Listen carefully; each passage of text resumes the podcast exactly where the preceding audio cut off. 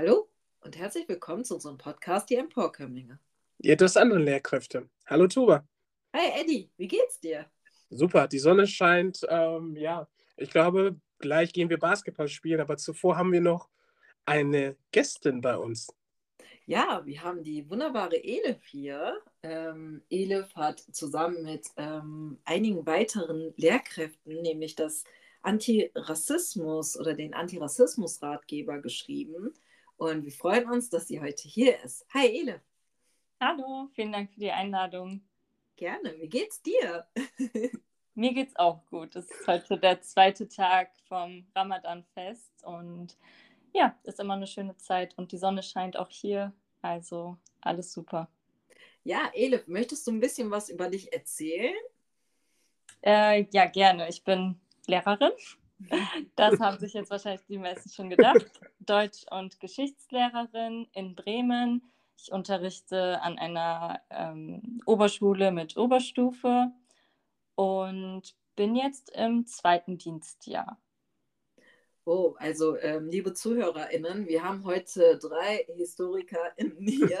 und ich äh, hoffe, wir schweifen nicht allzu viel ab, aber ich denke, so ein bisschen Geschichtsinput wird wahrscheinlich nachher so ein bisschen kommen.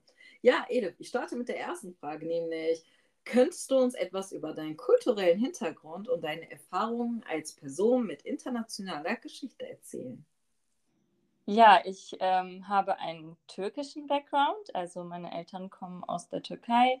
Mein Vater ist in ähm, jungen Jahren hierher gekommen und meine Mutter, nachdem sie geheiratet hat.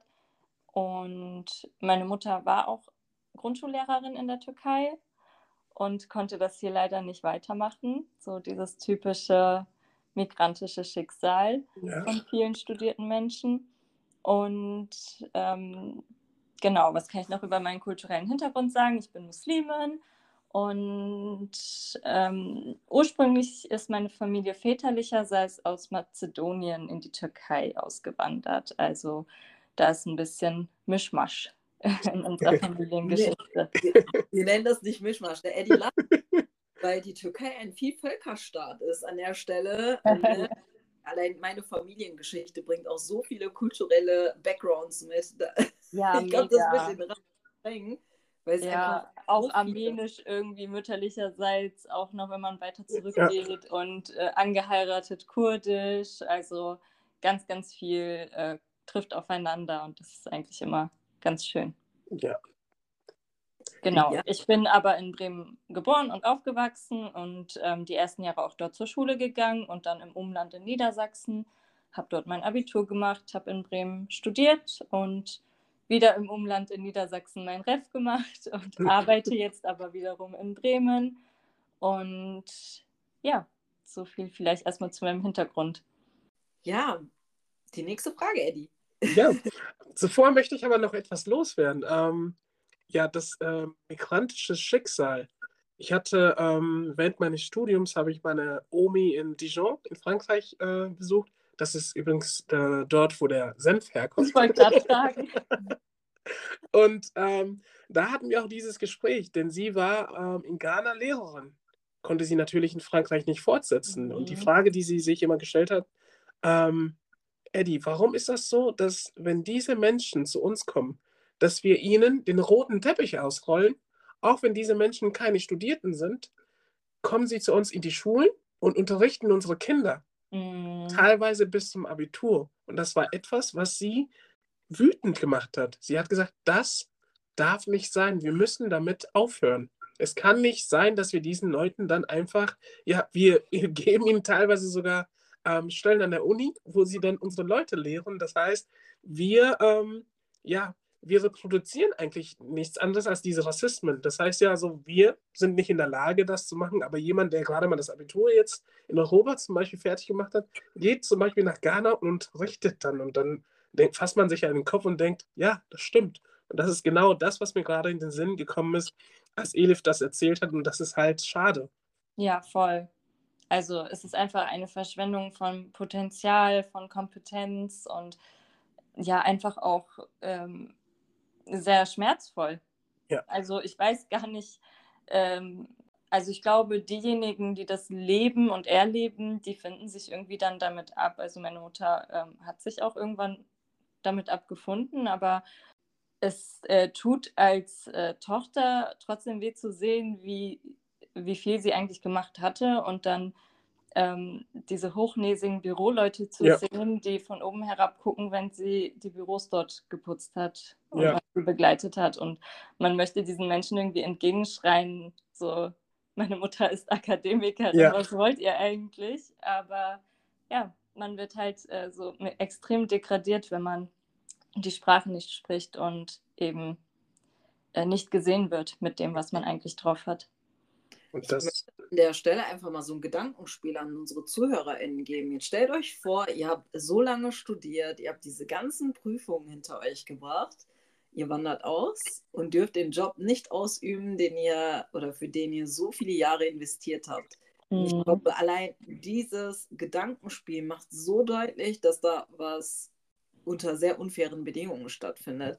Und allein ja, dass so viele auch äh, Medizin studiert haben und mhm. Ärzte sind, die ja. wir in Deutschland haben, die dann ja letztendlich, wenn sie Glück hatten, immer noch im Krankenwesen dann arbeiten konnten, dann irgendwie als Pflegekräfte. Aber viele mussten ja dann so Taxifahrer werden. Ja. Ne? Ja. Taxifahrer-Shaming an der Stelle. Gut, äh, dass, dass wir welche haben. Mein Papa fährt auch Taxi. ja, da gibt es ja auch ganz viele Super. Probleme. Genau. Ähm, äh, an der Stelle einfach, und jetzt haben wir ein großes Problem auch in unserem ja, medizinischen Versorgungssystem, dass ja. wir nicht hätten diese Leute wirklich zertifizieren lassen sollen, wie die ja in ihren Ursprungsländern quasi oder Herkunftsländern ähm, ihre Zertifikate erhalten haben und die anerkennen mussten, hätten müssen, ja. dass wir jetzt wahrscheinlich viele Ärzte eigentlich in unserem System gehabt hätten. Ne? Das ist äh, mhm. so verschwendetes Potenzial. Gilt auch für die Lehrkräfte, wie ja. deine Mama. Und wir brauchen jetzt eigentlich ganz viele, die ähm, ja an den Grundschulen hätten wahrscheinlich noch ein Jahrzehnt arbeiten können. Ja. ja, und was noch wichtiger ist, die Perspektiven, unterschiedliche Perspektiven und Lebensrealitäten in die Schulen bzw. an die Schulen ähm, bringen. Und ähm, das fehlt uns als Gesellschaft. Wir sind ähm, ja, wir sind keine homogene mhm. Gesellschaft. Mhm. Und ähm, äh, einige wollen sich das immer noch nicht eingestehen. Ich sage es immer wieder, 25 Prozent der Bevölkerung haben einen ähm, ja, Migr äh, Migrationshintergrund. Ja. Und ähm, wir können nicht so tun, als gäbe es diese Menschen nicht. Und ähm, ich, beziehungsweise wir müssten uns dafür einsetzen, dass wir auch dahingehend natürlich immer sichtbarer werden, denn wir sind Teil dieser Gesellschaft und das kann uns niemand nehmen. Wir bestimmen das. Wir lassen uns nicht fremdbestimmen. Und ähm, ja, das, das muss ich, ähm, ja, muss ich loswerden, dass äh, ja mit der migrantischen Geschichte, ja. dass so viele Schicksale, das sind Professoren, Doktoren, die kommen Mir fällt einfach aber auch irgendwie so ein Generationenunterschied auf. Ich weiß nicht, wie, wie ihr das empfindet, aber ich habe das Gefühl, dass meine Elterngeneration das gar nicht so sehr einfordert wie meine Generation jetzt. Ja. Dieses, ähm, diese Teilhabe, diese Anerkennung und Würdigung und Wertschätzung. Also ähm, irgendwie ist in der älteren Generation, in meinem Umfeld zumindest, so ähm, eher diese Dankbarkeit da, dass man hier leben darf, dass man ja. hier seine Familie großziehen darf und Teil dieses Systems sein darf. Und bei mir wiederum ich bin nicht dankbar, ich bin einfach Teil dieser Gesellschaft. Genau. Und ich möchte auch komplett gleichberechtigt Teil dieser Gesellschaft sein und nicht ähm, irgendwie, weil mir das irgendjemand so äh, geschenkt hat, sondern ja. es, ich gehöre einfach dazu. Und dieses das, Selbstverständnis, das sehe ich in meiner ähm, Elterngeneration gar nicht. Das ist, glaube ich, auch, ähm, das ist, glaube ich, auch, weil man ähm, den Personengruppen dann das Gefühl gegeben hat, ihr seid nur Gäste. Genau. Und das ist, glaube ich, das, was dann irgendwie so, ähm, ja, das wurde so internalisiert, dass sie dann wirklich so, mhm. ja, wir sind Gäste, also müssen wir uns auch wie Gäste benehmen. Mhm. Und wir sehen uns, wie du gerade wunderschön gesagt hast, wir sind keine Gäste. Ja. Wir sind Teil dieser Gesellschaft und wir möchten mitentscheiden, wie der Kuchen verteilt wird, Tuba. Das kann ich immer wieder sagen. Wir möchten am Tisch sitzen und äh, mitentscheiden, wie wir diesen Kuchen innerhalb dieser Gesellschaft verteilen, weil wir verdammt nochmal keine Gäste sind. Ich finde auch, uns wurde ja auch nichts geschenkt. Ne? Das heißt, äh, unsere Großeltern oder eben Eltern sind ähm, aus den Herkunftsländern nach Deutschland und haben hier ihre Arbeit geleistet. Das ja. heißt, sind durch verschiedene Tests gegangen, wurden dafür ja oder wurden bestätigt, sodass die hier arbeiten konnten. Und die kamen ja auch alle mit einer ganz anderen Intention hierhin, nämlich mhm. um ähm, ja, Geld anzusparen, um gegebenenfalls wieder zurückzufahren. Und je nachdem, ne, einige sind geblieben. Das ist kein Geschenk, das ist eine Entscheidung, die getroffen worden ist aufgrund der Bedingungen und der Arbeit, die sie hier geleistet haben. Und das, ich finde, das muss sich mal in dem Bewusstsein der Menschen auch mal verändern.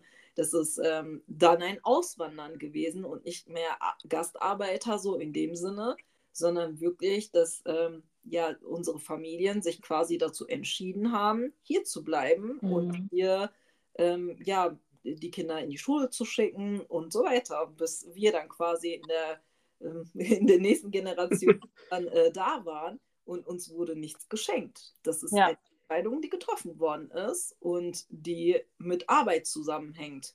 Das, das ja. ist, finde ich, so. Dankbarkeit ist halt, ähm, ich glaube, alle Gastarbeiter wissen, wie viel Arbeit sie geleistet haben. So, mhm. natürlich sind sie dann insofern dankbar, dass ähm, die Kinder hier andere Bedingungen gehabt haben, dann zur Schule zu gehen. Das, das definitiv. Aber Dankbarkeit so im System ist denen, glaube ich, auch bewusst, dass das mit ihrer Arbeit zusammenhängt, weil die hat uns das letztendlich ermöglicht, dann hier weiter zu bleiben. Ja. Genau. Kommen wir zur zweiten Frage. Wie haben deine eigenen Erfahrungen mit Rassismus und Diskriminierung deine Arbeit als Autorin und Lehrerin beeinflusst? Ähm, also eigentlich fällt es mir ein bisschen schwer, die Frage zu beantworten, weil ich gar nicht ohne diese Erfahrung handeln und denken kann. Also das spielt einfach komplett mit rein in alles, was ich mache, was ich denke, wie ich Dinge erlebe, ähm, Inhalte im Studium, Inhalte, die ich unterrichten soll, Gespräche mit Schülerinnen im Lehrerinnenzimmer. Also ich kann das gar nicht abstellen. Es spielt immer eine Rolle, diese Perspektive. Deswegen würde ich sagen, also ja, es äh, beeinflusst meinen Alltag maßgeblich in, all, in jeder Hinsicht. So. Ich würde auch sagen, wir mit internationaler Geschichte, ja, wir können uns das ja gar nicht aussuchen, ne? ob wir uns jetzt mit äh, Rassismus äh, befassen wollen oder nicht. Es ja. ist einfach nur mal da und ähm, es ist Teil dieser Gesellschaft. Und wir als Betroffene haben gar nicht ähm, ja, die Macht zu entscheiden, so, also damit möchte ich jetzt nichts zu tun haben. Ja. Und ähm, ich glaube, das ist auch etwas, was man immer wieder herausstellen muss wir haben gar keine Möglichkeit, uns nicht damit genau. zu befassen, weil wir ständig damit konfrontiert werden. Und ähm, ich hatte als Schülerin vielleicht nicht immer die Sprache dafür. Empfunden habe ich das alles trotzdem. Aber jetzt im Laufe der Zeit hat man das natürlich auch ähm, benennen können. Und ja. seit man eine Sprache dafür hat, also ab dem Zeitpunkt, wo man das dann entwickelt hat, you can't unsee it. Also du, ja. du siehst es einfach, bemerkst es einfach immer, wenn äh, etwas ähm, Rassismus kritisch Relevantes passiert. Das, ähm, es geht gar nicht anders. Ich kann das nicht abschalten, so wie alle anderen, die das erleben, auch nicht. Ja. Ich finde äh, gerade so bei ähm, uns Frauen mit Zuwanderungsgeschichte, die intersektional von dem Ganzen betroffen sind, ne, diese Begrifflichkeiten zu haben, das endlich mal einordnen zu können. Mhm. Das ja auch ähnlich. Wann hast du eigentlich gemerkt, so, dass du anders bist? Hattest du da auch so konkrete Punkte? Ähm, ich habe ja erzählt, dass ich in Bremen zur Grundschule gegangen bin und dann sind wir nach Niedersachsen gezogen. In Bremen ist mir nie aufgefallen, dass ich anders bin, weil dort alle irgendwie eine internationale Familiengeschichte hatten. Und in Niedersachsen war ich dann plötzlich die Einzige. Und das äh, sind wirklich fünf Minuten Fußweg von der alten bis zur neuen Wohnung gewesen. Aber es war komplett eine andere Welt. Und ähm, ich werde weiß gelesen. Also ich sehe ähm, sehr hell aus und ähm, wenn man mich nicht, äh, also beim Namen kennt, dann würde man mich wahrscheinlich erstmal weiß einordnen. Aber ab dem Zeitpunkt, wo ähm, mein Name ins Spiel kommt, meine ha Herkunft ins Spiel kommt, dass ähm, meine Mutter kein äh, fließendes Deutsch spricht, dass ich Muslimin bin, ab dem Zeitpunkt, man hat einfach diesen Stempel anders sein. Und ähm, das habe ich immer empfunden. Ich glaube, es wäre noch stärker gewesen, würde ich auch äh, wäre ich nicht White Passing, also dann wäre es wahrscheinlich auf dieser Schule noch extremer gewesen. Ich habe auch keine Hardcore-Rassismus-Erfahrung gemacht. Es waren immer so diese subtilen Dinge. Ja. Du bist ja nicht wie die anderen. Ja. du bist ja so wie wir und Ja. bei dir ist das ja in Ordnung. Und ähm, trotzdem hatte ich immer dieses Unwohlsein dafür, ne? So, ähm, auch als äh, migrantische Frau, so als Mädchen, ähm, dann dieses, äh, wie äh, du sollst noch niemanden daten und du sollst das nicht tun, du sollst dies nicht tun. Ähm, oder du darfst jetzt nicht äh, weg, du bist doch schon 16 oder Schrägstrich 18, du kannst doch alles selber entscheiden. Also ja, es, es war immer dieses Gefühl von ähm, Anderssein da und ich glaube, so ab 16 konnte ich das dann auch schon ganz gut einordnen und habe mich dann auch ähm, teilweise emotional entfernt von Personen, die äh, dieses subtile, Ja. rassistische dann doch sehr stark an den Tag gelegt haben. Ich äh, finde, so als erwachsene Frau ist das ähm, ein bisschen schwieriger, sich so äh, davon lösen zu müssen. Also emotional ist das möglich, aber in bestimmten Arbeitssituationen kann ich mir bei vielen vorstellen, dass es eben nicht möglich ist, ne? dass erwachsene Frauen mit äh, türkischer Herkunft oder arabisch-kurdischer Herkunft immer wieder quasi bevormundet werden oder den Ja. Stereotypen vorgeschrieben werden, wie sie ja eigentlich hätten sein sollen Mhm. hatte auch mal eine Praxisphase, wo dann mir gesagt worden ist, ja, die ganzen türkischen Jungs äh, stammen aus patriarchalischen Familienstrukturen und die haben keinen Respekt vor der Frau, aber nicht Ja. gegen dich, Tuba. Dann war das so, äh, Du bist ja anders, ne? Und das sind die Situationen, wo ich dann das Gefühl habe, zu mir sind die aber extrem respektvoll. So diese besagten Jungs. Warum, warum sind die dann bei dir vielleicht nicht respektvoll? So denk mal drüber nach. Und genau das ist es ja, das möchte ich ja auch damit verdeutlichen, äh, dass die Kids mit Zuwanderungsgeschichte eigentlich nie ein Problem mit einer Frau haben. Der Eddie sagt das ja auch, dass äh, quasi ja in Ghana immer die Frau das Sagen hat. Und wir wissen, Also bei uns in der Familie. Ja, wir, wir wissen auch, dass in ganz vielen türkischen Familien, kurdischen Familien, die Mamas äh, die Hosen Auf anhaben. jeden Fall. Und äh, dass es eben nicht so ist, dass man sich gegen die Mama stellt. Ähm, da finde ich das immer so witzig, was da eigentlich so an Stereotypen vorgeschrieben werden und dann in dem Fall, ne, so dass das, ähm, man in so Arbeitssituationen immer wieder in so Berührung kommt mit boah, schon wieder so ermüdend, Ja.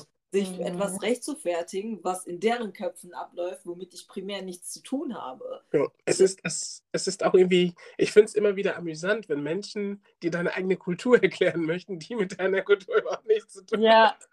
Okay, nächste Frage.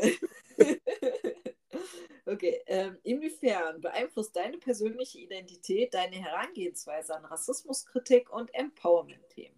also in sehr starkem Maße, einfach weil ich ja diese Andersmachungserfahrungen selber gemacht habe. Und ähm, deswegen möchte ich meinen SchülerInnen dieses Gefühl nicht geben.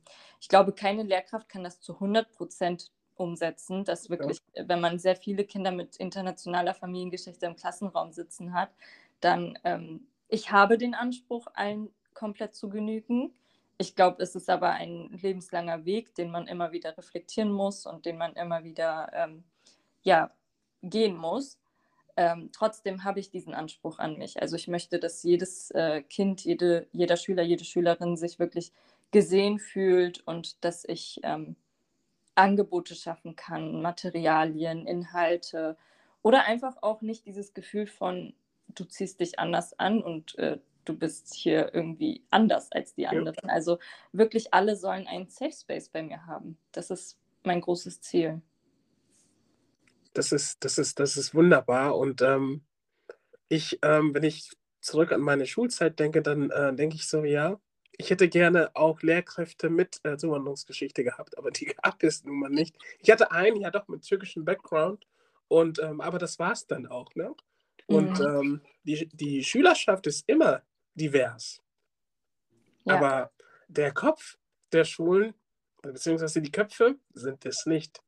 Und ähm, da kommt dann natürlich so etwas zum Tragen, dass man dann irgendwie meint, andere über ihre eigene Kultur dann irgendwie aufklären zu müssen, ne? nach dem Motto, wie, ähm, du trinkst nicht, du darfst doch trinken, du bist doch, ja, Kinder dürfen doch trinken. Oder Mhm. dann denke ich mir so, what the fuck? Ihr so, müsst doch gar nicht fasten. ja, Ja, das ist hä, doch, vielleicht will ich aber. das ist so, das ist, äh, das, das, das ist, ähm, ja, das sind so Sachen und ich glaube, wenn mehr von uns im Lehrkräftezimmer sind, dann können wir natürlich dagegen natürlich vorgehen. Und ähm, ja, wer bin ich denn, dass ich jemand anderen sein oder ihre Kultur dann erklären möchte? Ja. Das ist so, ich habe mich verdammt nochmal da rauszuhalten.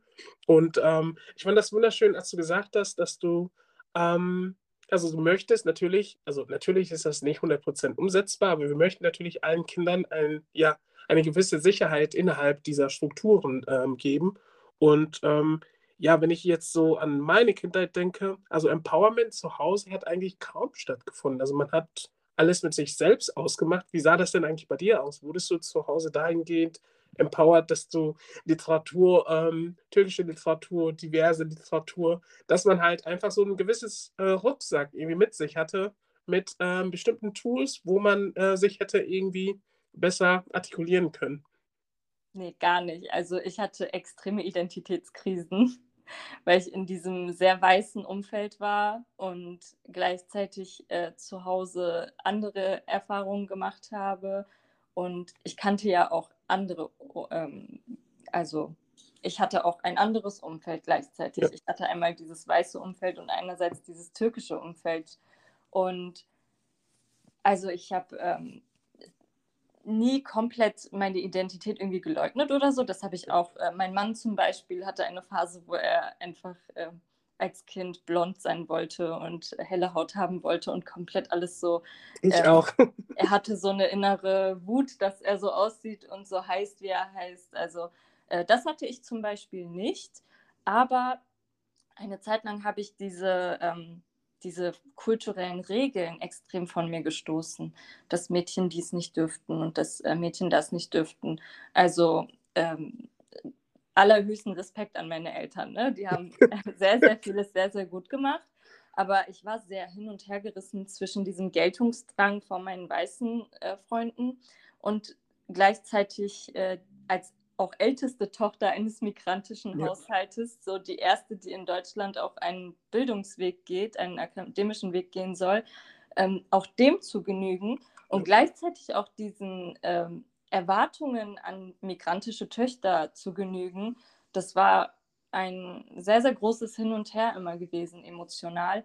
Und ich habe auch keine Sprache dafür gehabt. Also das ja. habe ich mir alles irgendwie selbst dann aus dieser wahrscheinlich Verzweiflung ja. heraus, aus diesem Hin- und Hergerissensein heraus, ähm, dann selbst zusammengesucht. Ich habe einfach nach Identifikationsmöglichkeiten äh, dann später gesucht. Ja, ähm, an der Stelle möchte ich gerne mal eine Anekdote nämlich einführen. Ich äh, war in den Osterferien in dem äh, deutsch-türkischen Café in Istanbul, saß da und da fiel mir ein Buch ins Auge von Chidem Toprak, das ist unser Land. Und ähm, mit, äh, ich zeige das gerade den beiden, äh, kennt das schon. Ja. Das ist nämlich äh, so, ein, äh, so ein Standortzeichen mit, äh, ja, das ist unser Land. Und ich habe mich in den ersten paar Seiten sofort wiedergefunden, als es nämlich darum ging, genau das, was du schilderst. Ähm, es betrifft uns alle, dass wir hin und her zwischen deutscher Kultur und türkischer Kultur haben. Dass es eigentlich gar kein Kampf zwischen Kind und Eltern war, sondern mhm zwischen den Kulturen. Und ähm, da fließen ja ganz viele ähm, ja, Sachen, die uns vorgeschrieben werden, wie wir ja sein sollen, von beiden Perspektiven aus. Und ähm, ich kann mich an meine Jugend auch erinnern, ich war auch immer in, in dem Kampf.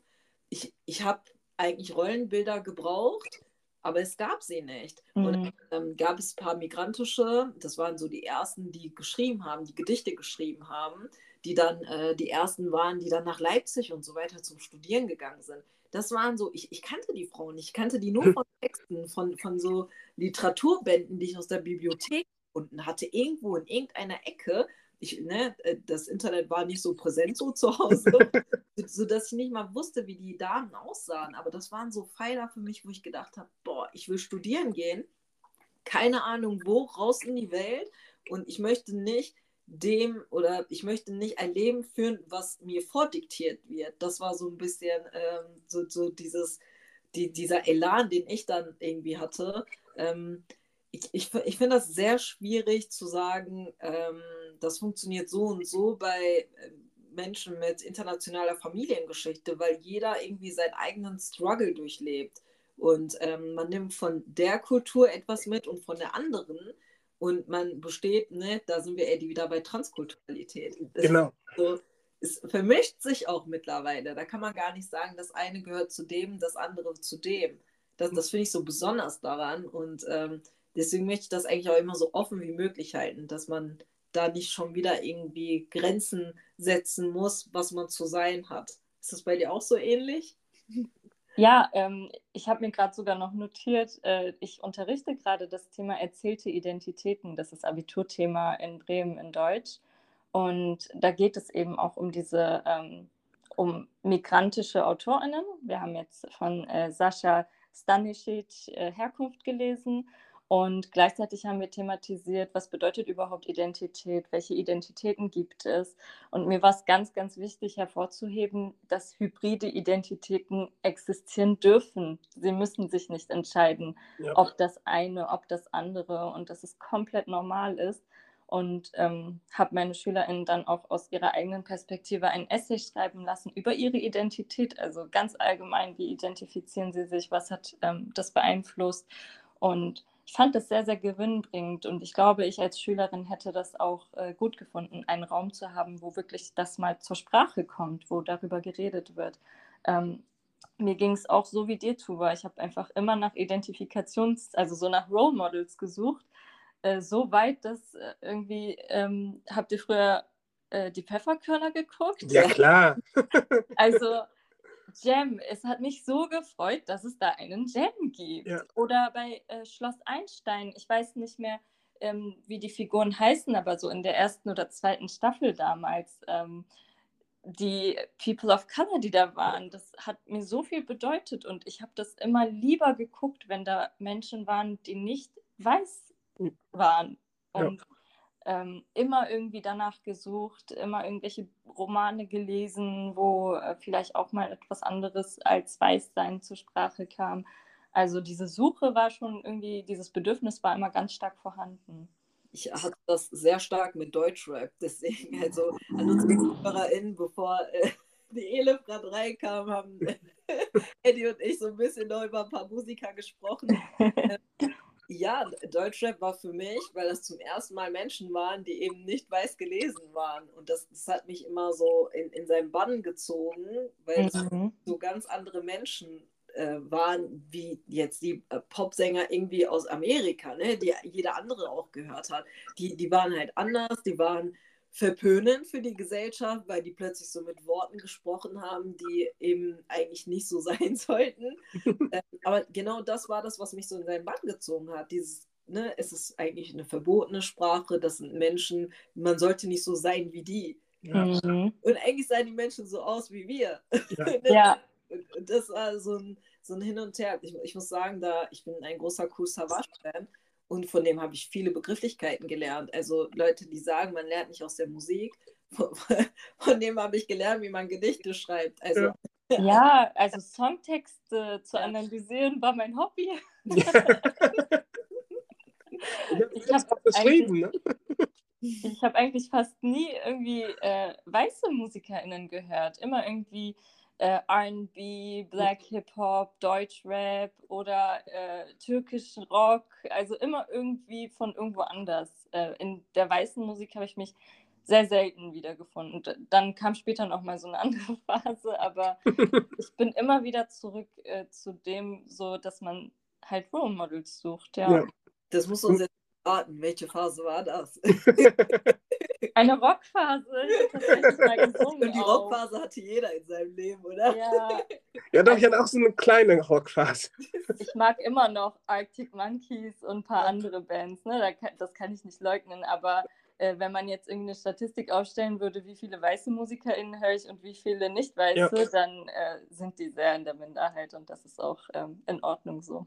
Ja. Das, das ist so wunderbar. Im Grunde genommen haben wir alle, waren wir alle auf der Suche. Es war uns nur nicht so bewusst, wie du mhm. gesagt hast. Wir hatten die Begrifflichkeiten nur nicht dafür, aber wir, wir, haben, wir haben intuitiv nach etwas gesucht, wo wir uns wirklich repräsentiert fühlen und das ist wunderbar. Ja. Nächste Frage. Was waren ähm, einige der größten Herausforderungen, denen du bei deiner Arbeit im Bereich Antirassismus-Themen begegnet bist? Unreflektierte Menschen. ist auf den Punkt gebracht. ja, also ganz kurz gesagt, ähm, ich finde es in Ordnung, anmerken zu müssen, dass etwas ähm, nicht rassismussensibel gewesen ist. Also ich erwarte gar nicht, dass jeder Mensch zu 100 Prozent irgendwie das schon drauf hat. Und es ist ja auch einfach nichts, was man dann irgendwann fertig gelernt hat. Aber ähm, nachdem ich es dann zur Sprache bringe, dann so abwehrende Reaktionen zu bekommen, das finde ich sehr anstrengend. Und ja. ich hatte ähm, im Laufe meiner Praktika und meiner Arbeit als Vertretungslehrerin und so oft Diskussionen dann im Lehrerinnenzimmer mit Kollegen. Es sind irgendwie immer Kollegen. ähm, alte ja, weiße Männer? Das ist jetzt nicht gendern. Junge und alte weiße Männer. ähm, ich finde es sehr, sehr schade, wenn so abwehrend darauf reagiert wird. Ich meine, ich äh, komme aus einer Position, dass ich einigermaßen weiß, was ich äh, rede. Also ich würde mir nicht anmaßen, äh, Eddie, jetzt dir zum Beispiel antischwarzen Rassismus erklären zu wollen. Ne? Aber wenn ich mit einer weißen äh, deutschen Person rede dann äh, und äh, sage so, hier, du, dieses Wort ist eigentlich diskriminierend gegenüber schwarzen Personen, benutzt das bitte nicht, weil so und so. Und das äh, mir dann irgendwie und ich nicht als kompetent genug erachtet werde oder so eine abwertende Reaktion erhalte, äh, das finde ich doch sehr schade. Also es sollte irgendwie ankommen bei Menschen, dass über rassismusrelevante Situationen auch geredet werden kann. Ja. Warum haben alle so viel Angst davor? Wenn ich äh, zu dir sage, dass das und das vielleicht nicht okay war, dann hasse ich dich danach nicht. Dann bist du ja. auch nicht irgendwie der Nazi schlechthin. Ja. Es war einfach äh, vielleicht Unwissen in dem Moment, vielleicht auch Ignoranz. Äh, ist doch egal. So ja. reflektiere es und mach es nicht weiter und gut ist. Und das finde ich sehr schade, wenn Menschen so ja, ignorant sind. Das ist White Fragility, ne? Ja. White Fragility at, at its finest. Das ist, das ist, ach, das ist schon, ähm, Tupoka sagt da immer äh, Happy Land, ne? Also genau. der alte weiße Mann möchte aus einem Happy Land geholt werden. Und ich habe das Gefühl, ich bin dann manchmal so ein Intruder, so ja. ähm, es fühlen sich Menschen nicht mehr ganz so wohl, sie selbst zu sein, wenn ich dann mitsitze oder mitzuhöre oder äh, mitkriege, was so geredet wird, was gemacht wird. Ja. Aber diese Rolle nehme ich dann gerne ein. Ist ja. in Ordnung. So, warum sollen wir uns immer unwohl fühlen? Die anderen ja. sollen sich auch mal ein bisschen unwohl fühlen. Und ja, wir haben es lange genug gemacht. Ich finde, Unwohlfühlen auf der anderen Seite ist aber ein berechtigtes Unwohlfühlen. ja. wenn es darum geht, mal Machtungleichgefällen zu diskutieren und mal zu sagen, was die anderen Privilegien jahrelang genossen haben und eben tagtäglich Menschen immer noch diese Privilegien nicht genießen oder wenigstens unter fairen Bedingungen irgendwelche Prüfungen ablegen oder zur Arbeit gehen oder sonst was, ja. das schon, ähm, dass es gerechtfertigt ist, mal an der Stelle auch mal sich unwohl zu fühlen, weil man ganz genau weiß, was man da falsch macht. Und ja. es ist ja auch ein äh, ein wichtiger Lehrmoment einfach. Ja. Ich habe auch Momente gehabt, wo ich ähm, im, kurz danach realisiert habe, scheiße, das war rassistisch. Ja. Und ich habe mich extrem unwohl gefühlt. Aber ich habe das dann auch nicht nochmal gemacht. So, ich habe das reflektiert, dieses Unwohlsein. Äh, generell mag ich das in unserer Gesellschaft nicht so sehr, dass so viele negative Emotionen immer nicht gefühlt werden sollen. Ja. Trauer, Unwohlsein. Das mit der Trauer habe ich beim Erdbeben auch ganz stark gemerkt, dass Menschen so ganz schnell wieder zum normalen Alltag zurückkehren wollen. Und ich war echt noch sehr, sehr lange sehr, sehr betroffen und traurig. Ja. Und alle wollten mich aufbauen und lass uns hier hingehen, lass uns das ja. machen.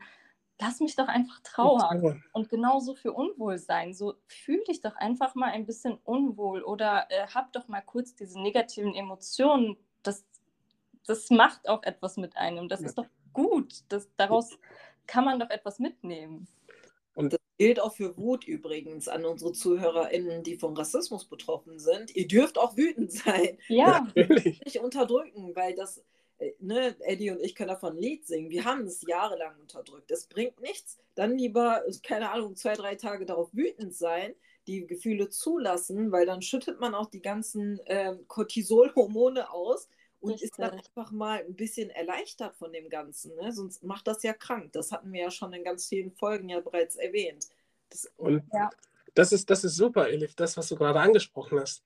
Auch wir sind ja nicht frei davon, von Rassist, äh, rassistischer Sprache. Wir wurden in einem rassistischen System sozialisiert. Also ja. warum sollte das denn bei uns anders sein? Das, äh, der einzige Unterschied ist, dass wir die Betroffenen sind.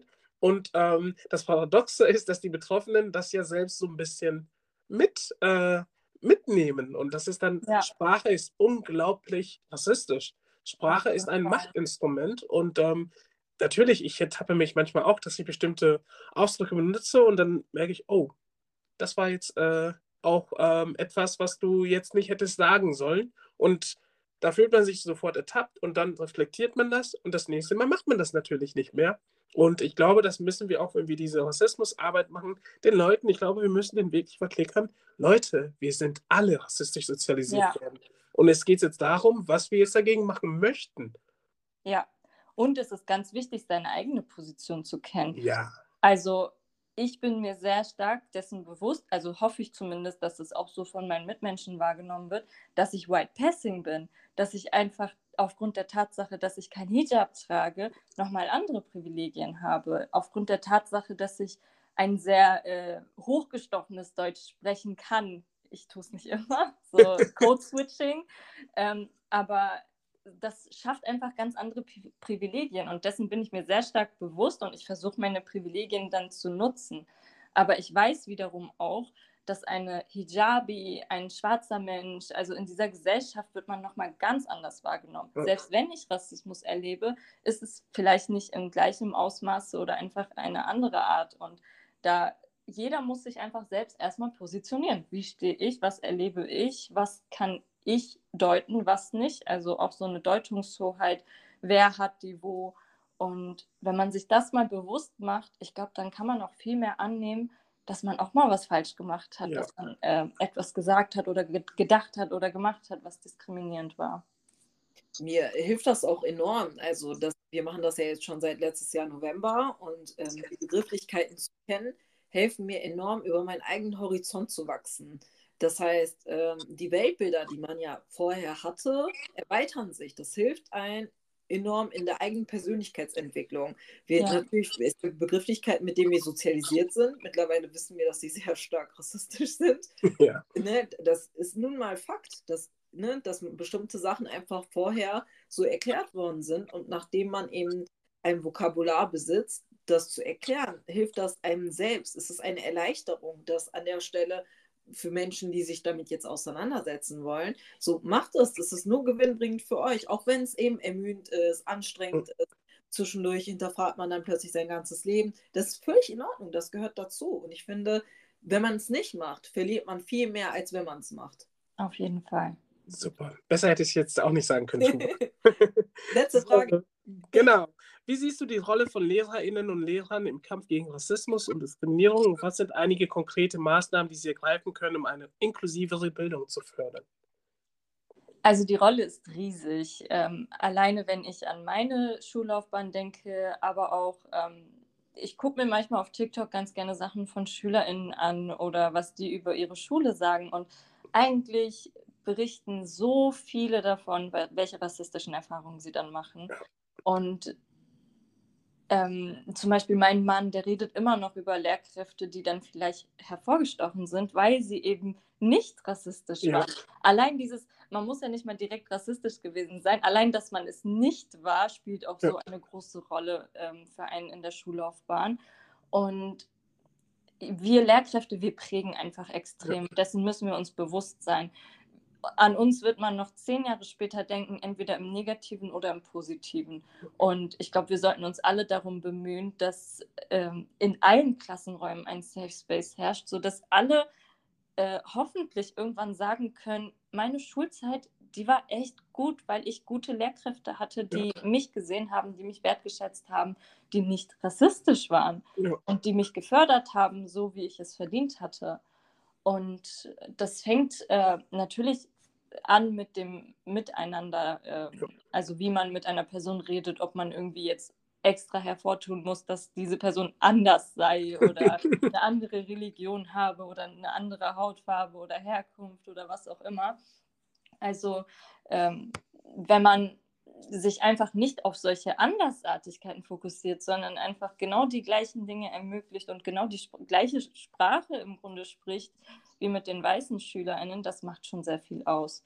Und dann natürlich Unterrichtsinhalte. Ja. Also mit Deutsch und Geschichte habe ich Fächer, in denen kann man immer eigentlich äh, rassismuskritisch arbeiten. Und mir kann keine Lehrkraft erzählen, dass es ähm, unmöglich sei oder dass es gar nicht in die Thematiken passen würde. Man, man kriegt das immer hin. Ich kann, äh, mir kann jemand aus einem anderen Fach etwas vorsetzen und ich kann einen Vorschlag machen, wie ja. man da inklusiver arbeiten kann. Also da erfordert es einfach auch ein bisschen Willenskraft. Ja. Das ist, ich glaube, ähm, ja, das mit der Willenskraft, ja, das, äh, das würde ich sofort unterschreiben.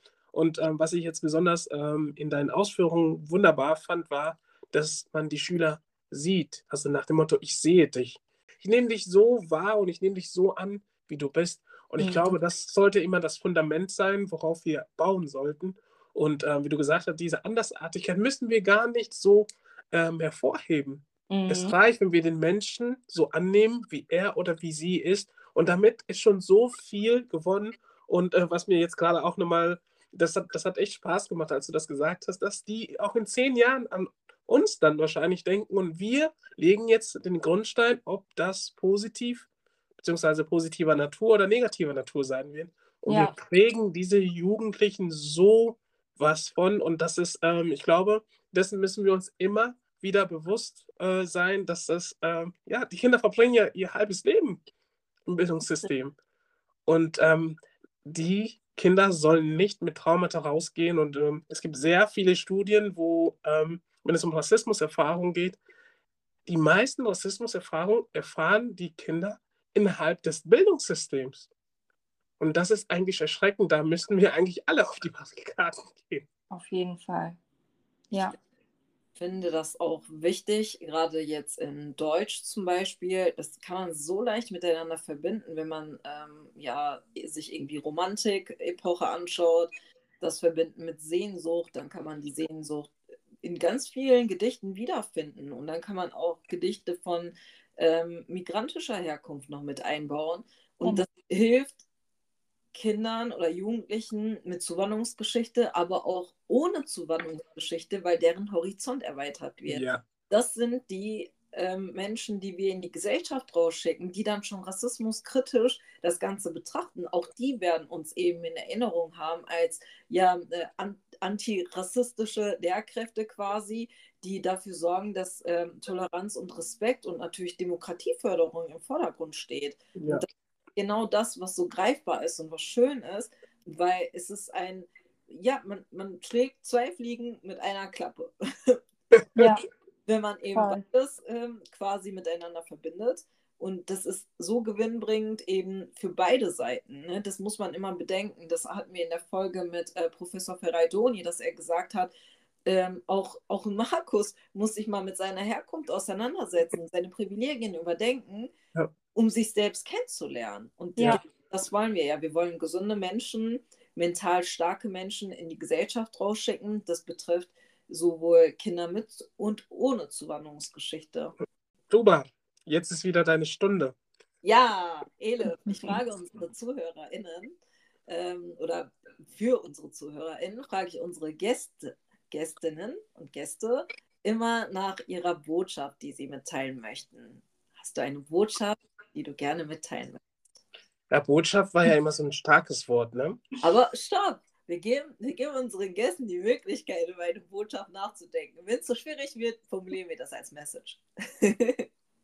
Ich finde das gerade für Lehrkräfte, ich weiß nicht, wie mir das gerade einfällt, aber ich finde es ähm, sehr auffällig, dass ich bei manchen das Gefühl habe, dass die Kinder und Jugendliche gar nicht so sehr mögen. Und ähm, ich habe das Gefühl, je mehr man sie mag und versucht zu verstehen, ähm, so. Ich war zum Beispiel mit meinen OberstufenschülerInnen im Theater gewesen. Wir waren über 60, glaube ich. Also es waren schon sehr, sehr viele und sonst nur weißköpfige Menschen.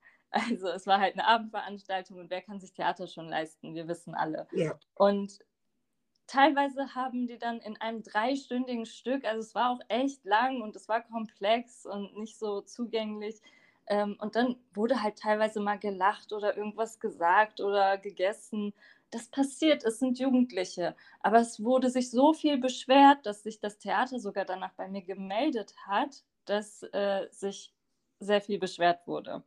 Und dann denke ich mir, ja klar, einerseits, ich soll mein, äh, ich will auch meinen SchülerInnen beibringen, so in manchen Kontexten verhält man sich so und so und das sollen die auch lernen. Aber war man nie jugendlich? Also Jugendliche ja. müssen doch ihre Grenzen austesten, ja. sie müssen sich irgendwie abgrenzen und zeigen und ausprobieren. Und mir fehlt manchmal einfach so dieses Verständnis für Jugendliche. Und ich habe das Gefühl, in Bezug auf migrantische Jugendliche ja. ist es noch weniger da. Bei denen ist ein Fehler, gleich, als hätten sie zehn Fehler gemacht. Und ich wünsche mir einfach ein bisschen mehr Wohlwollen, ein bisschen mehr Verständnis für Kinder und Jugendliche. Also einfach mal nicht alles auf die Herkunft schieben, sondern darauf, dass sie Kinder und Jugendliche sind. Sowas machen einfach Kinder und Jugendliche. Ja. Super, das ich glaube, schön. Das also, wenn, wenn, Menschen einfach ein bisschen mehr mit äh, Verständnis auf diese Altersgruppe gucken und ähm, nicht direkt alles irgendwie auf die Herkunft zurückführen. Super, dem. Wir bleiben dabei. Nichts mehr hinzuzufügen. Ja. Gut, ähm, Eddie, an der Stelle wünschen wir unseren ZuhörerInnen einen wunderschönen Tag und wir genau. bedanken uns herzlich bei dir, dass du heute hier warst, Elif, dass du uns Einblicke verschafft hast. Wir werden dein Buch verlinken, dein Instagram-Account ähm, oder euer Buch ne? Ja. Für, für uns Lehrkräfte bitte kauft euch das, dass zumindest ein Exemplar immer im Lehrkräftezimmer vorhanden ist, dass man immer wieder reinschauen kann.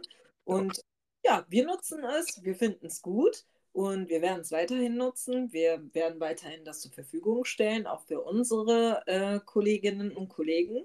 An der Stelle wünschen wir euch einen schönen Tag und bis zur nächsten Folge. Tschüss. Bis zur nächsten Folge. Tschüss. Vielen Dank.